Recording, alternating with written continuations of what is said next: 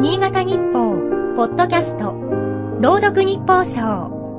この番組は、新潟日報のコラム、日報賞を、新潟県内の地域 FM10 局が、持ち回りで読み上げます。7月12日、カメラの撮影に使う三脚は、なぜ足が3本なのか。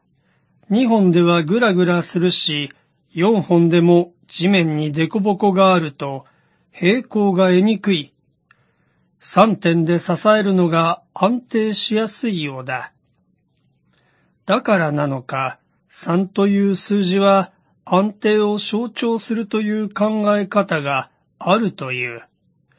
日本人もこの数字が好きらしく、三人よれば文殊の知恵、石の上にも三年など、三のつくことわざは多い。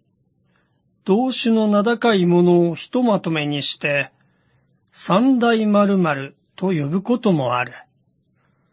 今回の参院選について報じた紙面を見ると、三に関係する言葉が目に留まる。自民が対象し、与党をはじめ、憲法改正に前向きな改憲勢力は、国会発議に必要な3分の2以上の議席を維持した。発議できるラインを過半数ではなく、3分の2以上としたのは、ある程度安定した多数の賛成が必要だという理念が背景にあるのだろう。その条件は満たし続けている。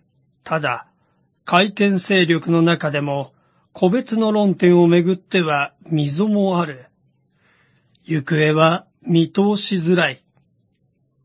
こんな算もある。現政権は昨年秋に衆院選を終えたため、解散しなければ今後3年間は大規模な国政選挙がない。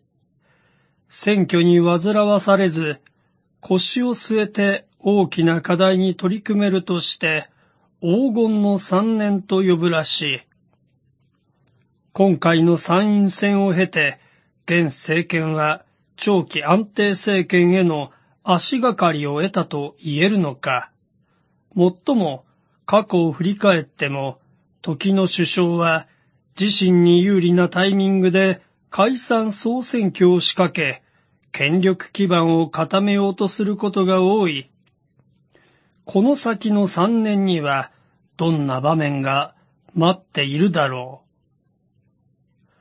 う。今日の日報賞は FM 十日町の佐藤博樹が朗読いたしました。